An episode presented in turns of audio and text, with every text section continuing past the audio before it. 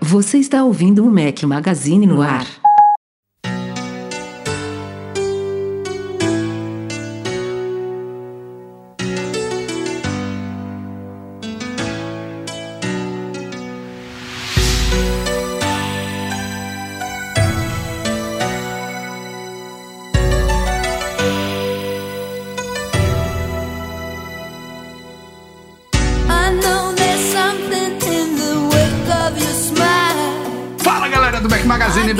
Ao nosso podcast 434. Se você estiver ouvindo, o podcast é ditado pelo nosso querido Eduardo Garcia. Estamos ao som de Rock Set. Bom dia, boa tarde, boa noite, boa madrugada a todos. Fala aqui é Rafael Fishman, estou. Não vou falar só com o Eduardo Marques, porque eu estou com o Eduardo Marques, mas tem uma galera aqui ao vivo em youtube.com.br Magazine. Para quem ainda não sabe, não sei como não saberia, mas eu vou repetir aqui mesmo assim. Transmitimos as gravações já o que uns 3, 4 meses que estamos abertos para o planeta inteiro. Antes era só para patrões, a gente abriu agora no YouTube toda quinta-feira, pontualmente às 6 da tarde, horário de Brasília. Estamos aqui, né, Eduardo Marques? É isso. Toda quinta-feira, às vezes 7 horas, às vezes 6, depende do horário de verão aí de Portugal. Não, metade do ano é às 6, É, metade do ano então, é às 7. Às vezes 7, às vezes 6, mas estamos até, aqui. a- até eu acho que final de outubro seguimos às 6 da tarde. Mas é isso, independentemente do horário, a gente está aqui toda quinta-feira na gravação ao vivo para quem tem disponibilidade e quem gosta de acompanhar essa bagunça aqui. Porque como a gente sempre fala, né? O Edu faz mágica, deixa tudo arrumadinho ali para quem ouve a versão editada, tudo bonitinho, tudo encaixadinho, as vozes sem se cruzar, as trilhas super encaixadas. Aqui não, aqui é zona, meu amigo. E segunda live da semana, Eduardo Marques. Cá estamos de novo, hoje é dia 22 de julho, quinta-feira. Anteontem, na terça, dia 20 de julho, fizemos uma live especial. Boa parte da galera que está aqui ao vivo com a gente esteve também na terça-feira. Muito obrigado vocês por acompanhar a nossa singela comemoração de 100 mil assinantes do YouTube. Fizemos um unboxing da plaquinha, mas enfim, foi, foi show de bola. Batemos um papo aí sobre a história do Mac Magazine. Breno Mazzi abriu uma exceção na- nas férias dele lá dos Estados Unidos, esteve conosco. Volta, acho que daqui a uma duas semaninhas pro Brasil e aí vai voltar com tudo aqui pro nosso podcast para quem curte as participações dele. Mas show de bola que vocês estiveram conosco.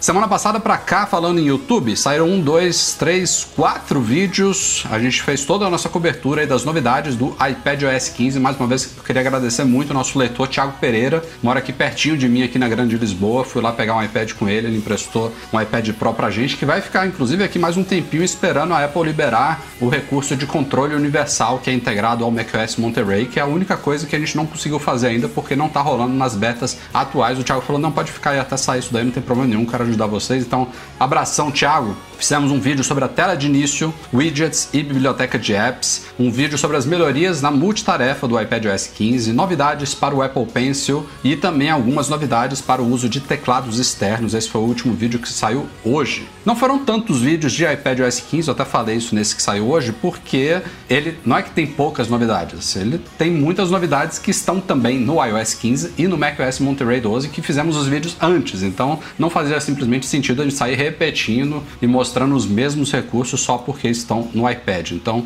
a gente focou realmente nas coisas novas para o iPad OS 15. É, me deu até saudade, viu, Edu, de ter um iPadzinho. É, cara, eu tô enrolando para comprar o meu, porque quando a Apple lançou o iPad Air de quarta geração, eu fiquei louco com ele. Falei, cara, esse é o meu iPad, porque eu realmente não preciso de um iPad Pro, não, não faço uso tão profissional assim, digamos, de um tablet para poder me exigir isso. Não, não agora, por enquanto, que a gente sempre fala do nosso, da nossa vontade, né, de ter um iPad como computador mesmo para trabalhar nas nossas viagens aí no MM Tour, quando a gente vai para São Paulo, é, quando eu vou pro, pro Rafa para fazer alguma cobertura e tal, gostaria de não andar com o notebook nas costas, né? Gostaria de ter um iPadzinho na mochila, um iPadão, na verdade, na mochila, um de 13 polegadas aí, e ter um iMac bonitão, grandão, em casa, para explorar o máximo de tela, de, de, enfim, tudo que o iMac oferece de melhor do que um MacBook Pro. Mas esse tempo ainda não chegou, mas quando a Apple lançou o iPad Air eu fiquei louco, cara. Eu falei, esse para mim, para aqui para casa vai ser perfeito.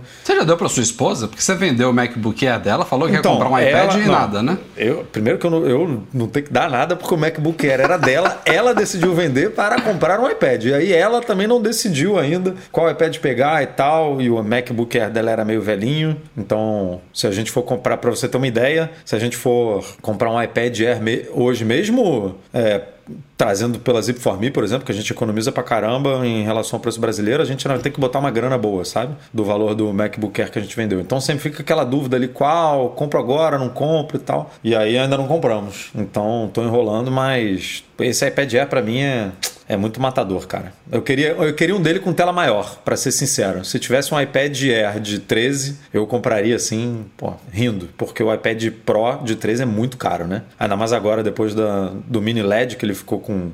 Teve um aumento de 100 dólares aí no preço, ele ficou bem pesadinho aí. E, e eu queria essa versão de entrada, digamos assim, que é com uma tela de ponta a ponta e tudo. Mas vou, vou farei isso em breve, provavelmente na quinta geração aí do iPad Air. Boa. Então, além desses vídeos, eu tenho também trazido algumas sugestões aqui de artigos fora vídeos. É, um deles foi um unboxing fotográfico que eu fiz do Grid. É, na verdade, é o segundo Grid que eu tenho. Alguns meses atrás eu publiquei um vídeo de um iPhone 4S, estou olhando para ele aqui agora, todo desmontado, que eles, é, essa empresa, o Grid Studio, coloca esses aparelhos Apple e de outras marcas também, todos desmontados num quadro super bacana, todo bem feito, com, indicando nos detalhes o que é cada componente, as medidas e tudo mais, fica super bacana. Já tinha do 4S, agora eu peguei um de um Apple Watch, é, que não é exatamente o de primeira geração, é o Series 1, mas é praticamente o de primeira geração, só com um chip atualizado. E eles ampliaram muito essa linha de produtos agora lá, inclusive lançaram por tempo limitado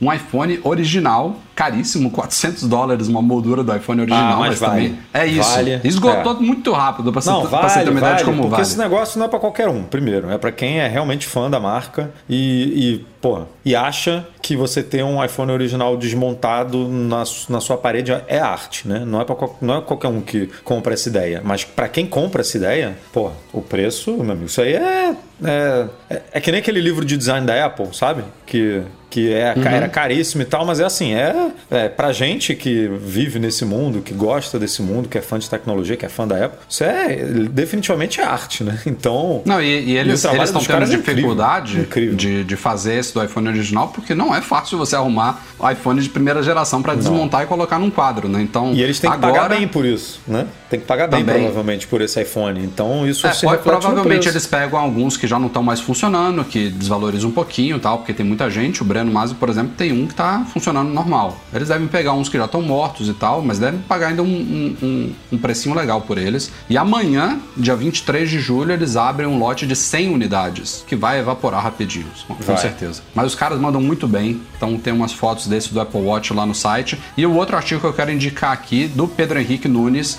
como gerar o certificado nacional de vacinação da Covid-19 pelo iPhone. Infelizmente não dá para você gerar um. Tem, tem dois poréns desse certificado. Primeiro que não dá para colocar ele no wallet, que é uma coisa bem bacana, que seria muito prática, né? Mas isso depende de, de mais coisas do que simplesmente você gerar um certificado pelo aplicativo. E a outra coisa, que como o nome diz, é um certificado nacional. É, a gente leu que já tem alguns países que aceitam esse certificado nacional, emitido pelo SUS né, brasileiro, como comprovação de que você você está vacinado, mas ele não é um certificado internacional propriamente dito. Então é uma coisa legal de você ter no iPhone, não só para viagens, mas dentro do país também. Pode ser que você precise apresentar em determinados lugares e a gente ensina como gerar isso. É bem fácil pelo aplicativo Connect SUS é o nome, né, Edu? Acho Connect que é isso. SUS, isso aí. Eu acho que essa questão de não ir para o wallet deve ser uma coisa do aplicativo mesmo, porque o aplicativo já tem integração com o wallet, né? E essa ponte com o wallet já está criada, porque ele, você tem como gerar o cartão do SUS e jogar Ah, é ele verdade. pro wallet. Sim. Então, isso não me parece que é impedimento de Apple, nada disso. É assim, é só o desenvolvedor, a- Hum. Entendi. o- não sei se é o Serpro, não sei quem que faz, é, realmente fazer essa integração para você gerar o seu certificado e deixar ali bonitinho. Mas isso que você comentou realmente tá muito, tá muito recente ainda, né? A É, gente tem que esperar é. os países é, conversarem mais para começarem a aceitar esses certificados nacionais. Aqui, aqui como... na Europa também começou agora, tem poucas semanas, o certificado digital europeu também tem, tá muito recente. É, mas até o final do ano, por exemplo, a gente está sempre falando aqui de MM Tour, muito provavelmente, é o que a gente imagina, um certificado desse vai servir para você mostrar na Sim. Uhum. imigração americana, para você comprovar, ó, tomei, tomei as duas doses aqui, é, tô, tô 100% vacinado e tal, e isso é um, é um certificado emitido pelo governo, né? Não tem, não tem nada acima disso, a não ser um, um certificado da OMS, sei lá. Porque tirando, tirando o certificado nacional não existe nada. Então vamos torcer aí para isso entrar no radar aí dos outros países o mais rápido possível.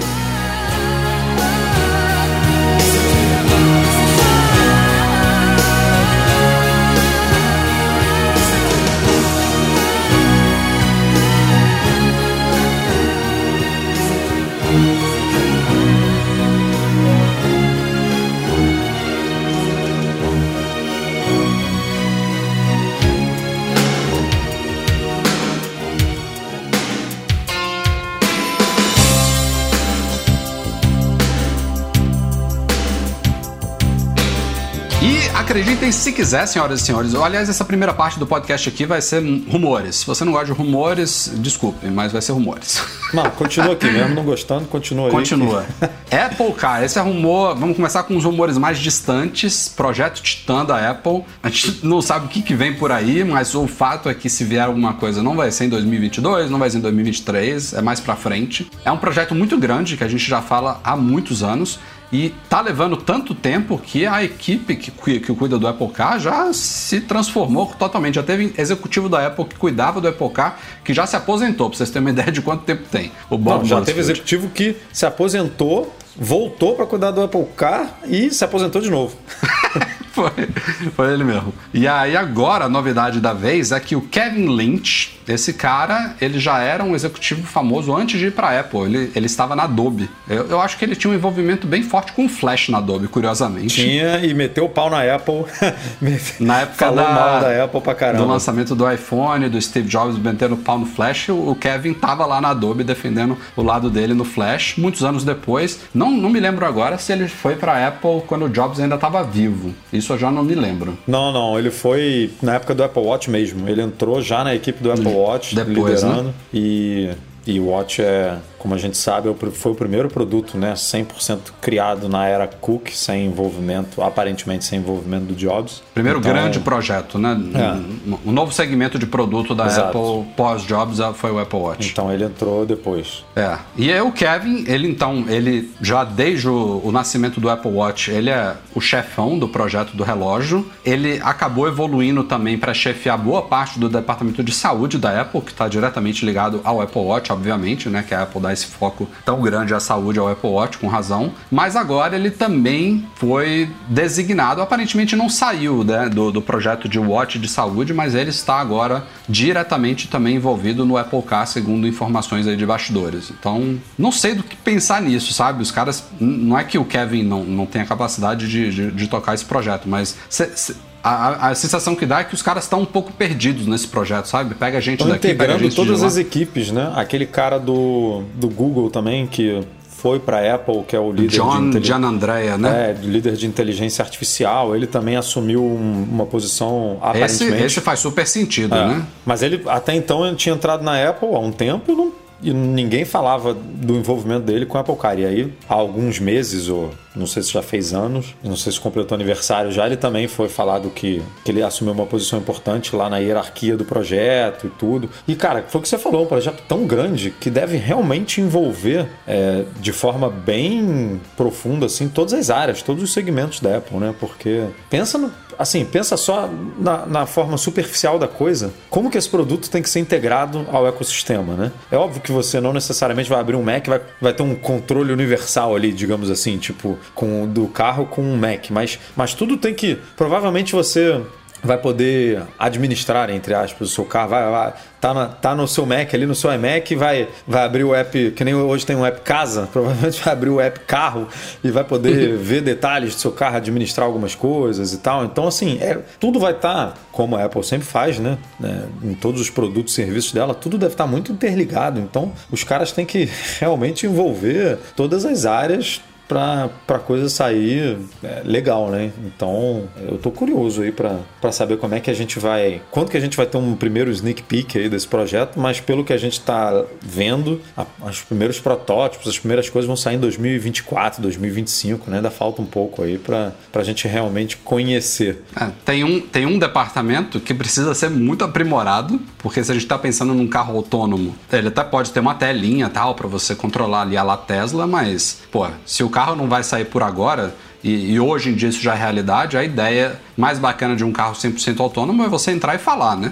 E a Siri, meu amigo, não adianta você falar, me leve para X e ela entender que você quer ir para Y, te levar para um lugar completamente diferente. Tem que ser extremamente confiável. Isso já deixando de lado toda a parte do carro autônomo, né? Que é um detalhezinho, né? Mas, Mas com certeza vai ter um inputzinho controle... por teclado ali para não correr risco, para você digitar Imagina. tudo certinho ali se ela entender tudo errado. Né? É, mas assim, teve, teve rumores aí de que a Apple. É, esse esse para mim é o que menos faz sentido de todos, né? Que a Apple estaria desenvolvendo um sistema para outras fabricantes. Isso não, tem nada da cara da Apple. Eu acho que vem alguma coisa realmente completa e própria dela. É, teve gente até falando no começo que teria um pouco a ver com o CarPlay, também não faz sentido, né? Porque o CarPlay já existe, está aí, evoluindo devagarzinho e sempre, mas é um projeto que já, já tivemos informações que envolvem mais de 5 mil pessoas na Apple. Então, tipo, os caras. Ele, provavelmente é o, é o projeto que a Apple mirou para usar a pilha infinita de dinheiro que ela tem no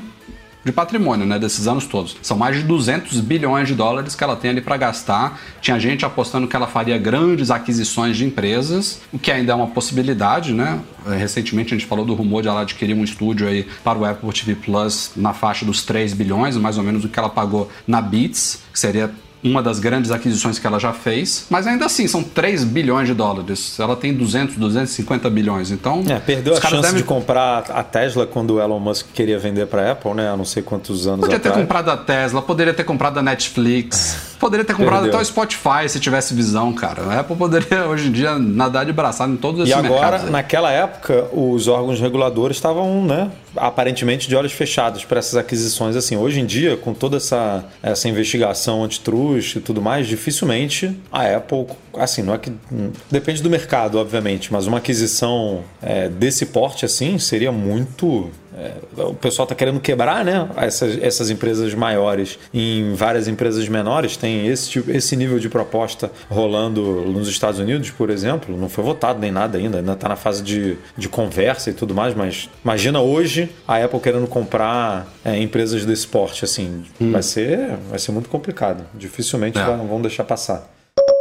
Passando de rumor de Apple Car para algo mais palpável, MacBook Pro, que deve chegar logo logo. Mark Gurman caiu também nos, no, no, na escassez, Eduardo Marques, de, de pautas aí que tá rolando. A gente, não é à toa que a gente tá tendo tantos rumores aqui no podcast, que a gente tá numa entre-safra. A Apple lançou, falamos no podcast passado, a bateria MagSafe, lança um outrozinho, acessóriozinho de AirTag colorido. O que mais que a gente teve recentemente? Beats Studio Buds, que é subsidiária da Apple. Mas a gente tá numa certa entre-safra aí de lançamento lançamentos grandes. Tudo indica que os próximos só vão ser realmente agora em meados de setembro com iPhone e Apple Watch. E aí a gente fica naquela de rumores desses produtos que estão para sair ou dos que virão mais para frente. Não é à toa que o Mark Gurman, que é um cara extremamente bem informado na Apple, extremamente preciso nos rumores dele. O cara me soltou essa semana aí que MacBooks Pro com tela mini LED vão chegar entre setembro e novembro. Eu também poderia falar isso, você, qualquer pessoa sem, sem, sem fonte nenhum. Já tinham falado que chegaria até o final do ano, né? Se chega até o final do ano, não, não vai ser agora em julho, né? Eu tiro, eu tiro até setembro desse, dessa jogada aí, porque a gente sabe que iPhone, é. Apple Watch, pode ser que venha AirPods também nesse evento. Também. Vai ser outubro ou novembro, cara. E dezembro outubro, fica novembro. muito em cima pro Natal, né? E tudo. É, tem gente que já compra coisa antecipadamente e tal. Então, fim de novembro é o prazo. Tudo bem que a Apple já lançou coisa em dezembro, né? No começo de dezembro. Mas eu acho que foi coisa que atrasou. Eu me lembro, não sei se foi Mac Pro ou iMac ou iMac Pro, teve algum desses três aí que chegou, Não. chegou ao mercado em dezembro, mas Eu porque atrasou alguma Pro, coisinha. Que também é bem específico, né? Tipo, É. ah, vou comprar um Mac Pro de Natal. 5 mil dólares, né? Que sei lá quanto é que custa. É. Então não, não, é um, não é o produto para que combina muito com essa época do ano, né? Com esse público. O MacBook Pro já, já faz sentido para muita gente, né? Muito estudante aí que, que os pais dão de presente lá fora e tudo. Então tem que chegar antes de dezembro para fazer parte das listinhas aí de Natal. Então também dava para chutar isso, como você falou. Outubro, novembro, fácil. É, só espero que, tal como a gente você acabou de citar aí sobre iPad Pro, não me lembro se foi off aqui ou se a gente estava em alguma pauta, mas mini LED, né? Isso preocupa um pouco em termos de preço. De preço Apple- e de estoque, né? Apple- E de escassez de, de De produtos. escassez, e- não, isso, escassez não, não é que não preocupe, claro que preocupa, mas isso daí é fato que vai acontecer. Mas é, não é que cada geração de novos produtos a Apple aproveita para reajustar. Não, não é assim. Mas quando há novas tecnologias assim, alguma novidade mais significativa no produto, ela, ela tem essa tendência, né, de aumentar. Às vezes um pouquinho, às vezes um mui- muitinho, né? Lembrando, por Compensação- exemplo, dos iPhones, iPhones com telas OLED, com Face ID, que foi a virada de 2017, né? A gente até então, os iPhones top de linha estavam na faixa ali de 700, 800 dólares e veio o iPhone 10 com mil dólares só, entre aspas, porque ganhou OLED e Face ID. É, né? é nessas oportunidades que ela sobe um degrauzinho. Eu acho que quando ela implementou o Touch ID, o MacBook Pro também deu uma subidinha de preço, né? O de 16, que ficou Hum. um pouquinho mais distante. E é uma... agora ela vai tirar o Touch Bar, né? Que estão dizendo, tá? Touch Bar. Então é uma, é uma forma de compensar esse possível aumento Será? de mini Será? LED, né? Tira daqui, bota dali, mantém o mesmo preço, tá tudo bonito, todo mundo ganha. Vamos torcer, vamos torcer que sim. E vamos falar dos rumores de iPhone. Tem algumas coisinhas aqui, vamos por partes. Não vou fazer a piadinha do Jack. Tela sempre ativa.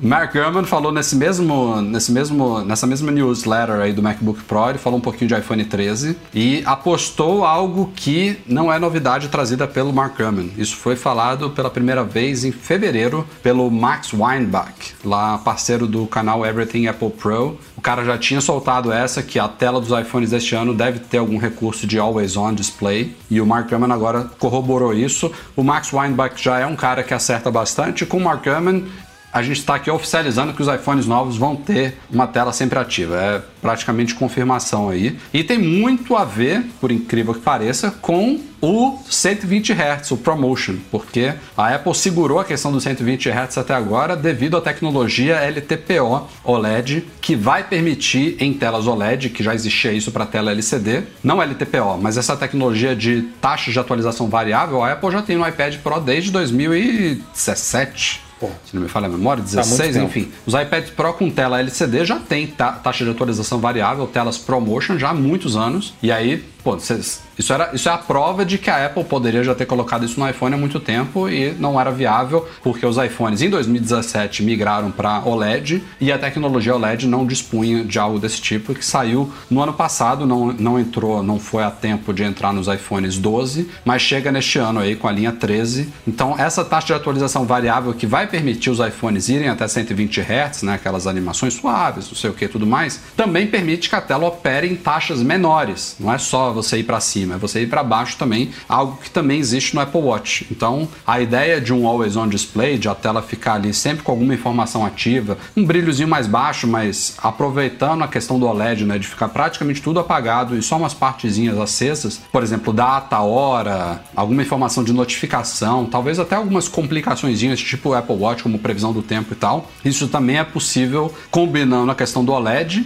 de estar praticamente tudo apagado, com do ProMotion da tela, sei lá. Isso aí pode cair para 1 Hz. Sabe? Eu acho que o Apple Watch ele, ele opera assim. Eu acho Tanto que é, é que hertz. quando. É, eu acho que a Apple, inclusive, divulgava isso, divulgou isso no, no release do lançamento do, do 5, né? Mas enfim, quando, quando o Apple Watch apaga a tela, ele até some o ponteiro dos segundos, porque senão ficaria muito perceptível que a animação tá. É, 1 Hz significa que a tela é atualizada uma vez por segundo. Enquanto que o padrão de, vamos, vamos dizer, de um filme que a gente assiste são 24 ou 30, ou em alguns, alguns casos 48, 60 quadros por segundo, né? Que fazem o movimento, né? De múltiplas imagens se movimentando na tela. 1 Hz por, por 1 Hz, né? um- uma atualização por, por segundo é muito pouco, mas é isso. É tipo um ponteiro analógico mesmo, né? Tec, tec, tec. Mas até esse tech, esse tech já não pode ser mais um É. hertz, senão ele sai daqui e já aparece É, ele- imediatamente ele vai, no segundo ele vai seguinte. sumir e aparecer, né? Ele vai sumir e É, aparecer é. em posições diferentes. Ele não vai fazer a transição do movimento suavemente. né? Exato, é. Mas é perfeito para um, uma informação que fica fixa ali na tela. Então, espero que seja desativável, porque por mais que a gente esteja falando de OLED, de LTPO, de 1 Hz e tal, é algo que vai consumir alguma bateria, né? Pode. Se, se for desligável, é fato que sem isso ligado vai consumir menos bateria do que com ele ligado. Mas vamos ver o que, que vem por aí. A Apple demorou, né? Já tem Androids com isso há anos que não usavam essas mesmas tecnologias, faziam de, de outros jeitos, mas enfim. É, tem gente que acha besteira, tem gente que curte, mas é uma, mais uma novidade para compor esse ano. Além disso, de iPhone 13, tenho grandes expectativas aí de mudança de cores, especialmente nos modelos Pro, que no ano passado, a cor do ano passado foi essa daqui, pra galera que estiver ao vivo aí, o azul pacífico, que eu arrisquei e não me arrependo, gosto muito dele. Super bonito esse iPhone azul e eu tô achando que ele não vem esse ano, viu, Eduardo Max? Não se fala mais de Não, azul tá- pacífico esse ano. Se fala muito em. da Apple trocando todo ano agora, né? Depois do verde. É, porque teve o verde. Como era? É. Verde meia-noite? Verde meia-noite. Verde floresta? Era isso? Não, verde meia-noite. Acho que era verde meia-noite. No ano retrasado. Na, no iPhone 11 e agora esse azul. E aí estão dizendo que no 13 vem uma, uma outra cor que eu não lembro qual agora. Era um. Agora eu não vou lembrar, mas a gente já divulgou algumas, algumas vezes, né? Uma cor específica que estava sendo ventilada. E mas é curioso porque assim o verde ele era muito bonito também, o pessoal gostava bastante, ele fez muito sucesso. No, a Apple não compartilha venda, né? Número de vendas por cor, então a gente não tem essa informação. É, Ó, o Gabriel eu já confirmando aqui que era verde meia-noite. Midnight é, Green. É quando, eu, quando eu fui trocar o meu iPhone agora, o meu iPhone 11, Apple Care, é, na Apple, o vendedor me falou que até hoje, o vendedor que me atendeu falou, cara, até hoje a galera vem aqui procurando o iPhone 12 verde. Ou seja, a galera ainda tem o verde na cabeça Uhum. que era da linha anterior para comprar na linha nova. É, de tanto sucesso que fez. E só que ele era assim, sendo bem sincero, ele era ele é muito parecido com o cinza espacial, né? Você dependendo da posição assim que você bota ele na mesa e tal, você, você não consegue distinguir qual é o verde, qual é o cinza. Esse azul não, né? Ele veio bem diferente mesmo. Você consegue perceber fácil, né? É, e ainda assim tá fez bastante sucesso. Então, Eu é, acho que o deste é ano uma- vai ser esse novo Sunset Gold, que eles estão chamando, né? Um dourado pôr do sol. É, esse Sunset Gold foi, saiu agora, né? Foi coisa recente, tem uma semana ou duas. E tem Eu acho outra que... é o Pérola, Pearl. É, que tem vai- alguma outra cor que. E tem outra eles- coisa que me interessa muito, que é a possibilidade de o preto ficar mais preto, né? Ser um preto fosco, bonitão, mais profundo, né? Porque a Apple, a Apple tem essas tendências, né? De trazer o preto mais pra cinza, depois ela escurece de novo. Aí jogou um Jet Black lá alguns anos atrás, aquele que arranhava só de olhar. E aí... Mas eu, eu Não, e acho é curioso que sempre... que, que a gente acha muito parecido, mas ela hoje tem cinza espacial, preto, grafite, tudo É, tonalidades de. Tudo, né? Tonalidades de uma Tivemos, mesma cor. tivemos já preto espacial também, além do É. cinza espacial, no É. Apple Watch de, de aço inoxidável, preto espacial. Mas eu acho que o iPhone 10R que ela vende ainda é preto, o, o Tem, cinza tem no, espacial. iPhone, no iPhone 12 normal tem preto também, preto, preto Tem preto de... ou é grafite? Não, é preto. No iPhone preto? 12. No iPhone 12 é preto. No iPhone 12 Pro, eu acho que ela chama de grafite. É, é isso então. E o Apple Watch é cinza espacial, né? O alumínio. Então tem aí diversas versões do mesmo, de uma mesma cor. É, mas enfim, sempre a Apple sabe que cor nova também é fator de venda. É, tem analistas apostando, embora já tenham sido contrariados, de que os modelos Pro vão chegar a 1 tera de capacidade, eu acho que vai rolar mesmo. Não tipo, tem não por custa, que não sabe? rolar, né? Não É. tem porquê. Tipo, não, é, te- teria porquê se o rumor falasse que ela vai dobrar todas as capacidades. É, então, aí- em vez de aí eu 128, duvidaria. 2, o atual é 128, 256, 512. Se virasse tudo 256, 512 e 1 tera, com os mesmos preços atuais, aí é, é de se duvidar. Mas É. se a ideia for ela colocar uma quarta capacidade nos modelos Pro, cobrando mais 100, 150 dólares em cima disso, ela vai fazer na certa. Aliás, já poderia ter feito no ano passado. Poderia, facilmente. É só- é, ela ganha mais, né? A, gente, naquelas projeções que a gente Sim, sim. compartilha no site, quanto maior o armazenamento, mais ela ganha, então não tem por que não ter. É, essa margem dela com, com aumento de Memória. capacidades é sempre folgada. Sempre folgada. E o evento, esse tal evento tão falado aí de iPhones e Apple Watches, tudo indica que vai ser na terceira semana de setembro. E sendo numa terça-feira, vai ser no dia 14 de setembro, é a grande expectativa. Isso aí a gente Então, podia ter cravado também.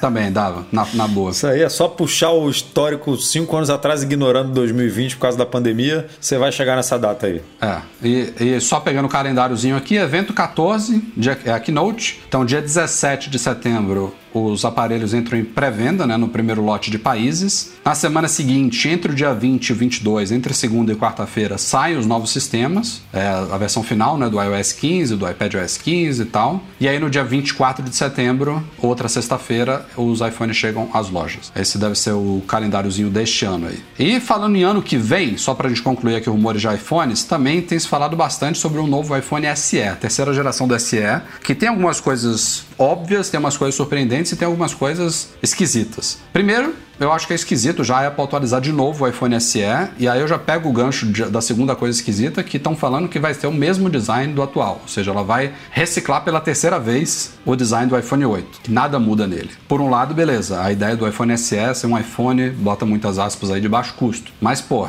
em 2022, cara... Mas da primeira lançar um geração do SE para a segunda foi um, foi um salto né, de design. É, por mais que seja Foi reciclado. então, é isso que eu tô falando. É. Ela pegou, ela reciclou primeiro o 5S, passou uns anos, lançou o SE. Agora, passou uns anos, ela reciclou o 8. Se for para lançar em 2022, ou que fosse em 2023, ela poderia reciclar, sei lá, usar a carcaça do iPhone 10R, digamos assim, de um iPhone um pouco mais moderno, entendeu? Porque em 2022 ela pegar ainda, mesmo que seja ah, com a justificativa de baixar preço e tal, mas pegar em 2022 e lançar um iPhone com, com esse mesmo form factor aí, eu acho que é, é, é muita, é muita forçação de barra, entendeu? Pra galera que quer ter um iPhone e não quer pagar tanto pelos últimos modelos. Essa galera merece algo um pouquinho mais moderno, entendeu? É, o problema bate naquela tecla que a gente sempre discute, que é faria, todo sentido ela fazer isso. Mas se ela fizer, ela não vai botar um Face ID nesse telefone, ou seja, ele vai ser o primeiro telefone da Apple sem um Notch, né? Mas por É que, que aquela- não pode botar um Face ID? Vamos supor Ah, é muito caro, Apple- não duvido. Apple- o, proble- o problema É. aqui é o timing, porque se os iPhones de última geração ganhassem já o Touch ID sob a tela, que esse ano os rumores meio que mataram,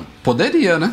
Ganhar um Face ID, um, iPhone de entrada, aos novos. Os novos já tem um Note menor com Face ID de segunda geração e Touch ID sob a tela. E aí, beleza, o, o iPhone SE tá lá com o Face ID lançado em 2017, 2018, dos primeiros iPhones com Face ID. Daria. O problema é o custo. Eu acho que um telefone com Face ID ela não consegue botar nessa casa aí do preço do SE hoje, sabe? É, a margem dela ia cair muito. Eu É, adoraria e- ver, eu adoraria ver uma linha com tela ponta a ponta, começando um SE desse, ia, pô, ia, se ela conseguisse botar um SE desse, nesse nível, com o preço de hoje, ia, pô, ia vender demais. Ia vender muito. E com as outras características que estão apostando aqui, que ó, aí já, já fazem um pouco mais de sentido. 5G, beleza, a Apple levando 5G para toda a linha, 2022 está na hora, tá certo. E colocar um chip A14 nele, né, que seria um chip abaixo, é o chip que está hoje nos iPhones 12, é, seria uma geração abaixo dos iPhones de última geração, que esse ano vão ganhar o A15. Também tá dentro do que a gente espera de um iPhone SE.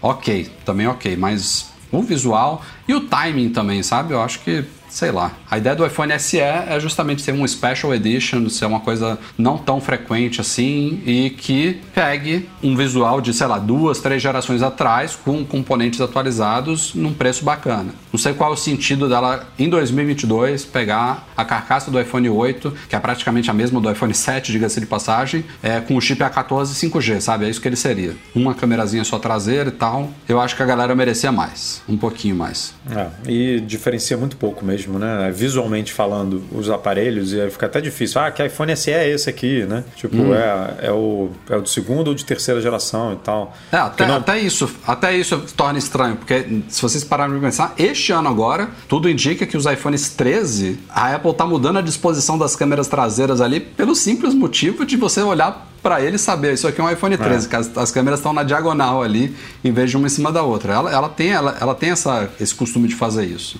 E aí, isso não teria também no iPhone SE, né? A não ser que mude um pouco o acabamento dele, algumas cores e tal, enfim. Vamos ver o que, que vem por aí, né? Fechando a nossa bateria de rumores aqui, vamos falar um pouquinho de iPad mini, que a coisa, assim, são rumores ainda, tá? Alguns vêm de fontes que têm mais credibilidade, outras são meio esquisitas, mas se tudo que está se falando sobre esse novo iPad mini que vai ser lançado este ano, segundo os rumores aí, provavelmente junto de novo MacBook Pro, talvez nesse evento lá de outubro, novembro. Se tudo que está se falando sobre ele se concretizar, a Apple vai tirar o atraso, viu? Porque duas coisas pintaram nos últimos dias aí que são surpreendentes, as duas sobre o iPad mini. A gente já sabe, entre aspas, rumores, que ele deve ser basicamente um iPad Air menorzinho, né? Que é o que a gente esperava de um iPad mini, É. né? O iPad Air tá bem bacana, você pega uma Esse- tela menor, a, chama ele. a verdade é que esse modelo de iPad com Touch ID ali né, tem que, já tem que acabar, né? O Sim. novo padrão tem que ser o Air, assim, sendo bem. Sim. E aí você reduz ele desejando um pouquinho, você tem um linha, né? mini. Tem um mini com uma tela um pouco maior do que a que a atual, né? De 7,9 ela deve passar ali para 8,4, 8,7 polegadas, no, no mesmo, nas mesmas dimensões, já que as molduras é, se diminuem, né? Você não tem um botão físico na frente, ele fica o Touch ID no botão liga e desliga em cima. E, e ele também tem muitas coisas que o modelo atual tá, tá defasado em relação ao resto da linha, né? Mas não é só isso.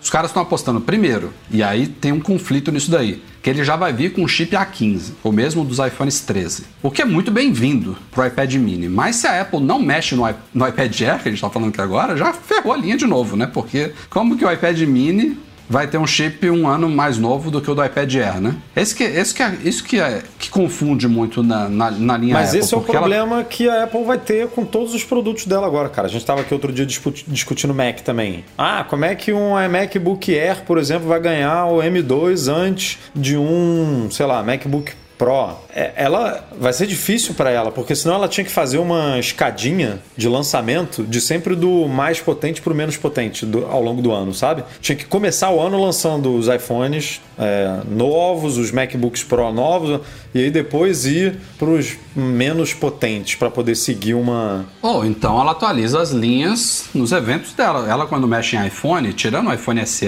que de novo é um iPhone Special Edition e tal, ou cor nova, mas pô, quando ela atualiza o iPhone, ela atualiza. Hoje em dia a gente tem Mini, normal, Pro e Pro Max. É, é, o- seria uma, uma coisa interessante também, tipo, atualizar todos os iPads de uma vez, todos os iPhones de uma Lógico. vez, todos os Macs de uma vez, mas também acho difícil.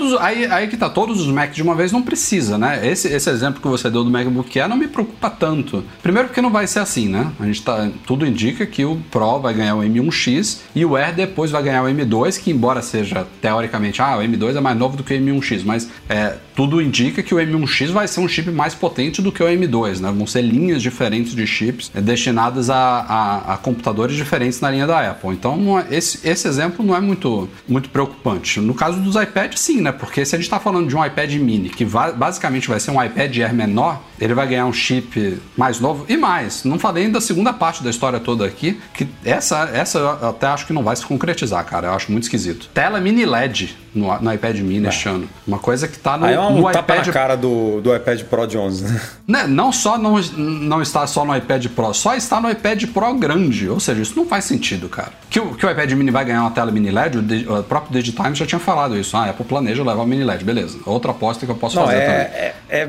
um contrassenso.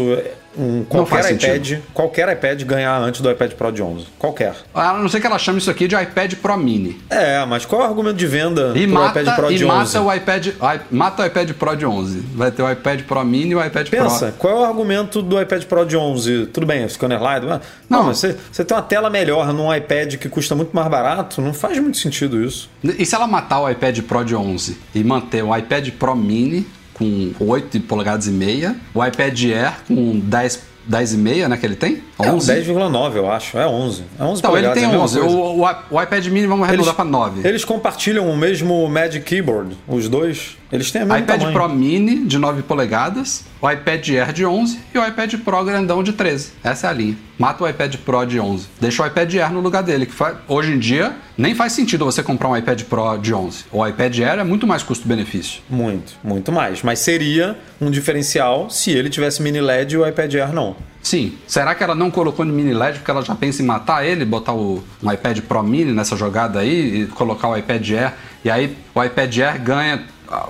Qual, quais são os diferenciais do iPad Pro em relação ao Air hoje em dia? O Scanner LiDAR? Só. Face, Face ID, né? Ah, é Face ID. Face ID, scanner LiDAR, até por isso que ele tem é, uma 0,1 polegada a mais, né, do que o por causa do- por causa da tela que tem menos borda, porque Cara, fisicamente essa, eles essa são linha, do mesmo essa tamanho. linha de iPad tá muito confusa, cara. Tá muito. A gente, tá, a gente tá aqui matutando que ah, a Apple vai simplificar, vai resolver, mas ela não vai resolver nada, ela vai manter isso tudo uma bagunça. Vai. Mas assim, eu não acho que eu não acho que ela vai colocar o- uma tela mini LED no iPad mini já agora. Vai ganhar, mas não, não neste ano. É, todo, a tendência é que todos os produtos ganhem, né? Com você Sim, caminhando aí lógico. para MacBook Pro com tela mini LED, tipo em 2022 ou 2023, você tá com a linha toda já com mini LED. Tem até rumor aí de OLED, De OLED, já né? chegando no ano que vem e tal. Então é, é complicado isso. Mas a tendência é que todo mundo ganhe mini LED. Só que tem uma ordem aí de prioridade, né? É, Fica Uhum. muito feio você botar um mini LED no, no mini e manter um Pro à venda que custa o olho da cara sem essa tecnologia. Não, não vejo. É que nem botar, sei lá, mini LED no MacBook Air antes do MacBook Pro. Não faz muito sentido. É, Sim. O caminho natural é dos mais profissionais, dos mais caros, para os menos profissionais mais baratos. né? Mas assim, a Apple vem com umas coisas malucas dessa aí de vez em quando, né? A gente não. Eu, eu por exemplo, tinha rumor dizendo que o mini LED, isso era certo meses antes do lançamento, que o mini LED só chegaria no tablet maior, né? No de 13. Não acreditamos, né? Pra mim nunca fez sentido, né? Por quê? Hum. Por que, que um Pro vai ter e o outro não? Tipo, você tá chamando os dois de Pro, você- eles têm que compartilhar os mesmos, as mesmas características, os mesmos benefícios, as mesmas tecnologias que fazem dele Pro. Como é que você chama um de, com o mesmo nome e, e eles estão e tem tecnologias tão distintas assim, né? Então, isso pra mim já foi um absurdo, entre aspas. Então ela, ela faz.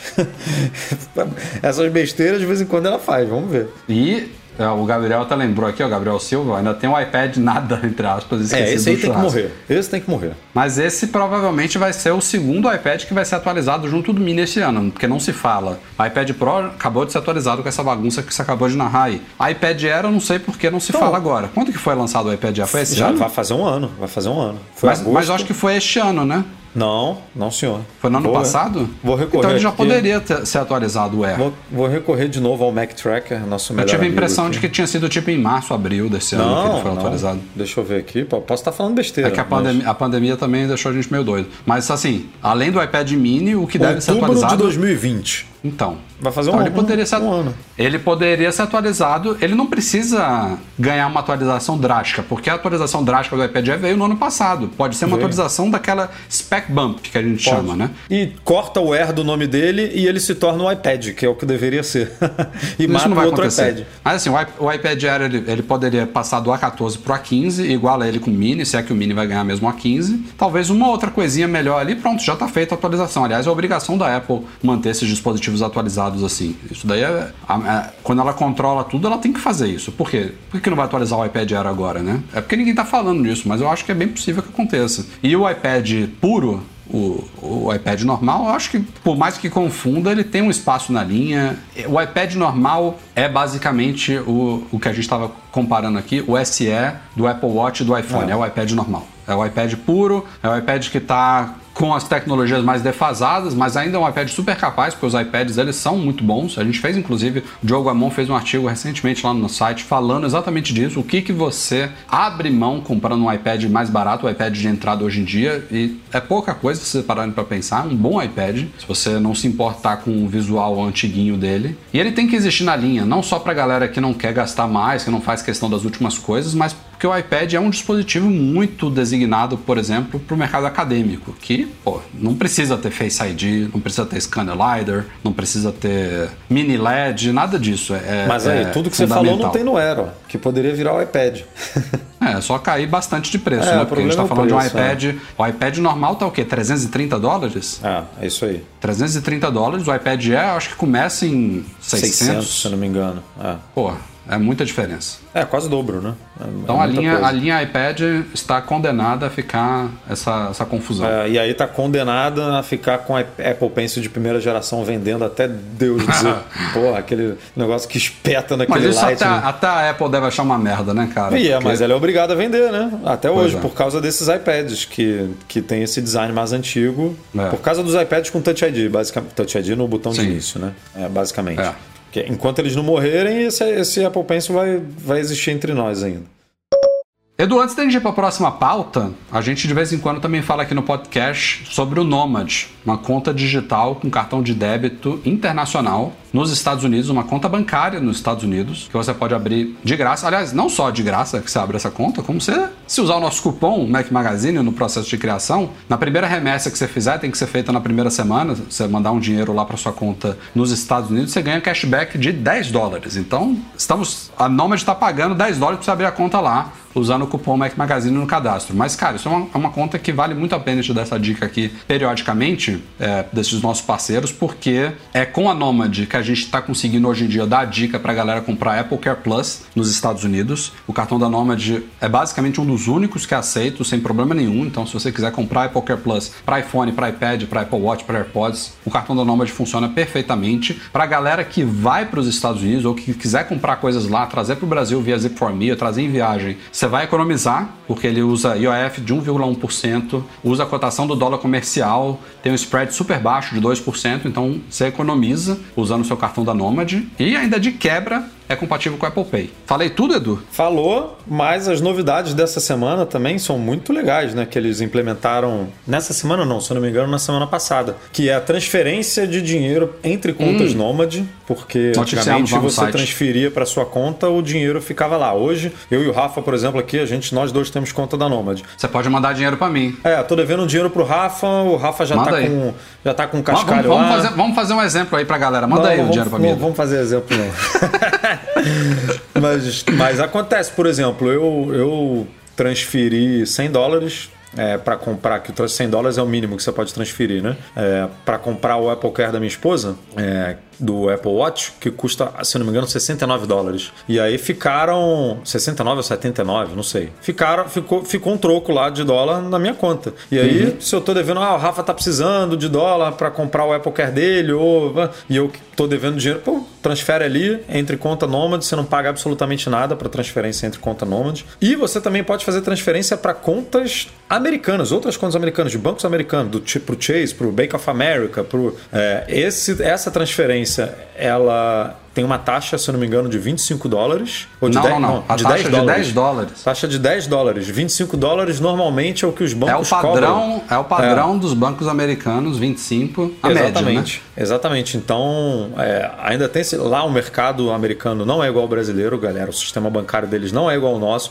Não então, descobriram é uma, o Pix ainda. É, não é uma coisa simples transferir dinheiro uma, de uma conta para outra. É, tem, tem bancos nos Estados Unidos que cobram, se eu não me engano, 50 dólares de taxa para você fazer isso. Ou seja, não é uma coisa trivial. É, e a Nomad chegou aí agora com, esse, com mais esse benefício para quem tem uma conta lá. Então, seu dinheiro. Muita gente falava, ah, meu dinheiro fica, ficou preso aqui na Nomad, eu não tenho como tirar ele a não ser gastando. Agora já tem aí uma forma de você transferir para outros ou para contas suas também, é, de outros bancos americanos. Então. Ó, o Fernando Andrade está perguntando aqui, ó, se o Apple Care Plus cobre queda, queria usar meu celular sem capa e sem película. Como é que você acha que eu tô usando meu iPhone sem capa e sem película? É aqui, ó. Apple Care Plus é minha proteção, cara. Protege protege sim. Você tem direito a duas trocas anuais enquanto o seu Apple Care Plus estiver vigente. É. Ele protege contra danos acidentais aí, caiu no chão, no concreto. Acabei de trocar o meu no Brasil e e melhor, e melhor, no Brasil você não paga, né? A taxa que a Apple cobra. É. Então, assim, cara, para quem mora no Brasil, o cartão da Nomad é essencial para fazer essa compra do Apple Care gastando menos, que você ainda mete lá o endereço do, de um desses estados que não tem imposto, como Delaware ou algum outro desse assim, que você não precisa. Ainda economiza 7, 8, 9% da taxa de imposto uhum. americano. E acontece qualquer coisa com o seu produto, você vai na loja da Apple e troca de graça, porque nem isso a Apple cobra aqui no Brasil ainda. Então, vale muito a pena e não esquece do cupom Mac Magazine para você ganhar 10 doletas aí na sua primeira remessa. Não só Já não esquece Aliás, como presta atenção, quando você estiver criando sua conta lá na Nomad, tem um passo lá do processo de criação que é para você inserir o cupom lá. No momento se eles chamam de cupom, tem um código de alguma coisa, mas se você passar dessa parte aí e continuar criando sua conta, você não vai ter direito ao cashback de 10 dólares. Então presta atenção. Aliás, é tem um vídeo no nosso canal também sobre isso. E a polícia de São Paulo prendeu uma quadrilha que era especializada no desbloqueio de iPhones e de outros aparelhos, um assunto que a gente tratou no site e no podcast algumas vezes nas últimas semanas. Boa parte dessa quadrilha foi presa, parece que ainda tem um, um ou dois caras lá foragidos, agora já não sei se eles foram capturados ou não, imagino que ainda não. E claro, não quer dizer que seja a única quadrilha que faz isso, mas foi uma boa apreensão essa, porque os caras realmente. É, com isso eles vão conseguir entender um pouco mais qual que é o esquema, né? Porque foi uma grande dúvida, né? Essas, nas nossas conversas todas sobre o assunto, muito se falava sobre a chamada engenharia social, né? Ataque é, de você enganar a pessoa, de você pegar o aparelho desbloqueado, você vasculhar e-mails, vasculhar mensagens, muita gente dá mole, muita gente compartilha a senha de não sei o que, os caras conseguem invadir dessa forma. E de fato, isso é a forma mais, mais fácil, eu diria talvez a mais popular, né? De você conseguir acessar coisas das pessoas. É você pegar um aparelho que já está desbloqueado, você vasculhar ali o que você conseguir. É, se e você pegar têm... o teu aparelho e digitar senha na busca do e-mail, ou do Notas, ou do WhatsApp, ou do Telegram, meu amigo, vai aparecer.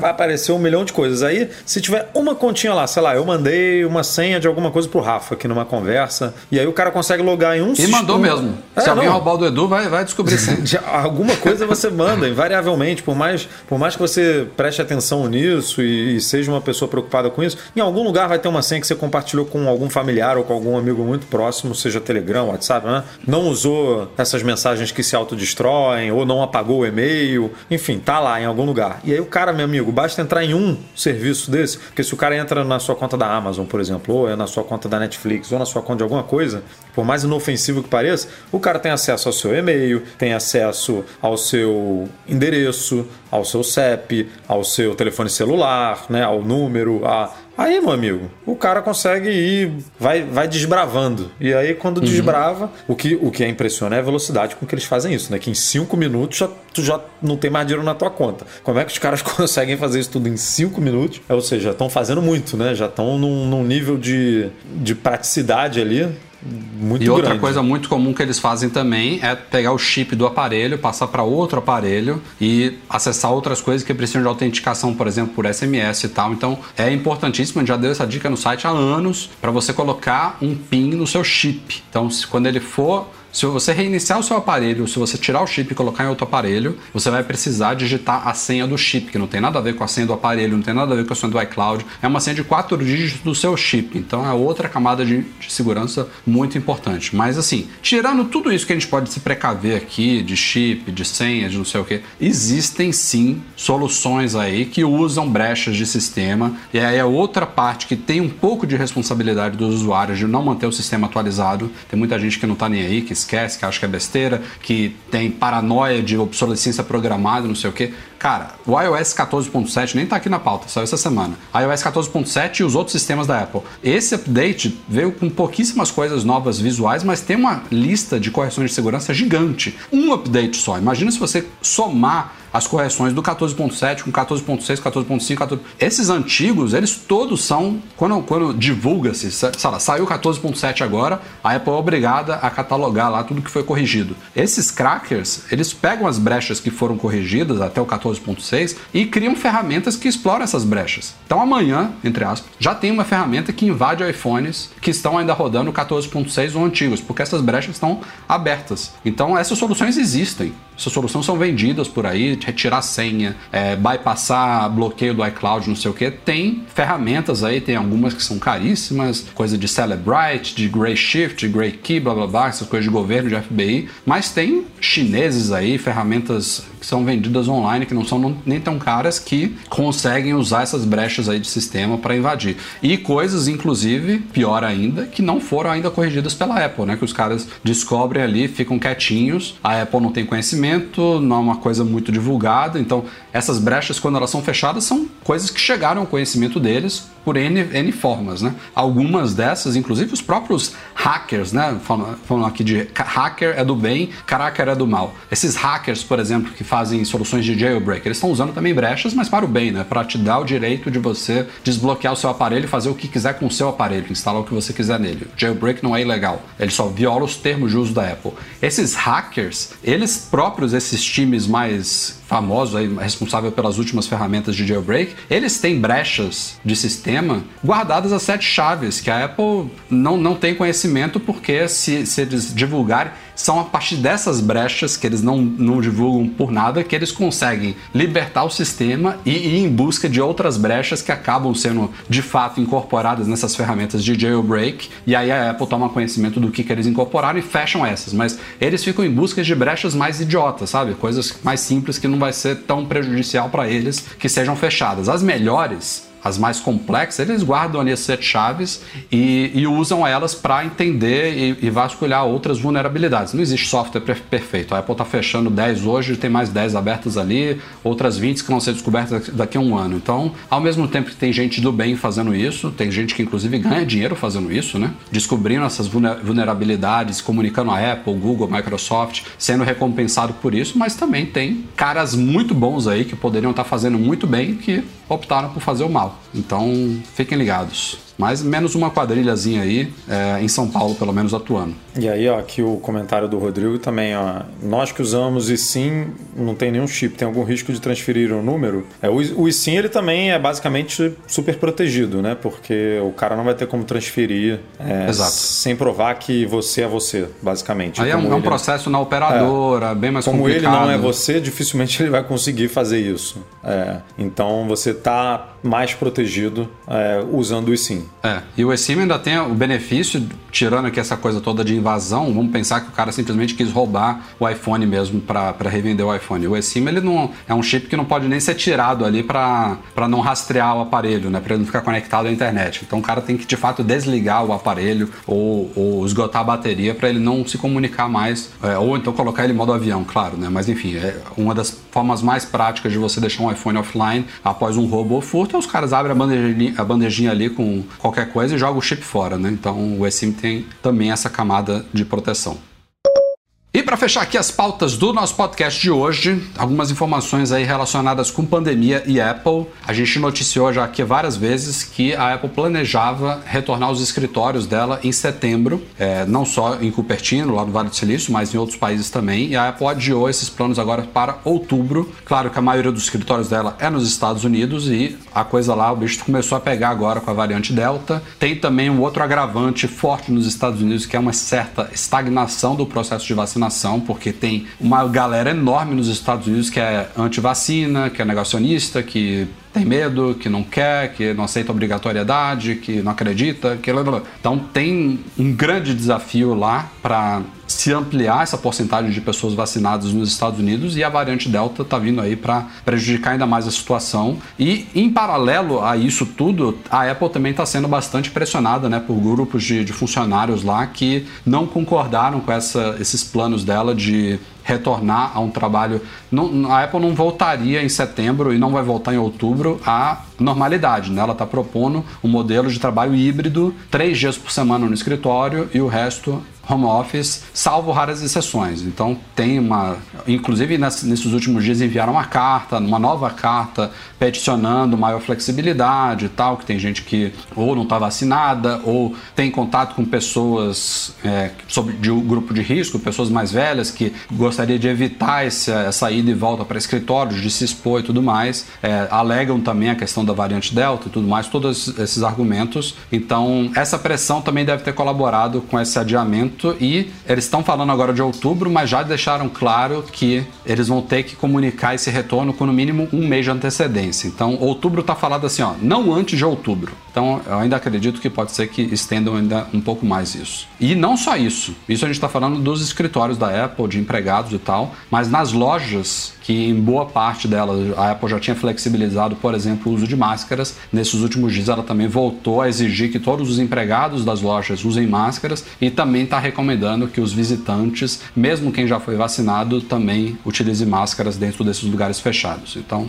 um certo retrocesso aí nesse processo de libertação dessa pandemia que não acaba, né? Essa variante safada aí chegou para tumultuar tudo. Mas é isso, a gente vai continuar acompanhando aí. Lembrando que a Apple é uma das empresas que está mais ansiosa, entre aspas, aí, de voltar numa normalidade nos escritórios dela, porque ela tem essa alegação de que é uma empresa extremamente é, dependente da colaboração, do trabalho físico e tudo mais. E é, de fato, né? Tem empresas que são 100% digitais. Vamos comparar, por exemplo, uma Apple com o Twitter. O Twitter é 100% digital, todo mundo já estava acostumado muito a trabalhar é, com home office, já tem uma flexibilidade a Apple tem muita coisa de hardware, de colaboração entre equipes, de integração e tudo mais. Então, que dá para fazer home office? Claro que dá. Os caras estão nessa já tem mais de um ano aí, mas eles claramente sentem mais o impacto do que outras empresas. Então, essas outras, que são mais digitais, que têm uma flexibilidade um pouco maior, elas também repassaram isso para o seu staff. Então, tem empresas que nem cogitam voltar nem sequer no modelo híbrido em 2021, só talvez em 2022. A Apple é uma empresa que está um pouco diferenciada em relação a isso.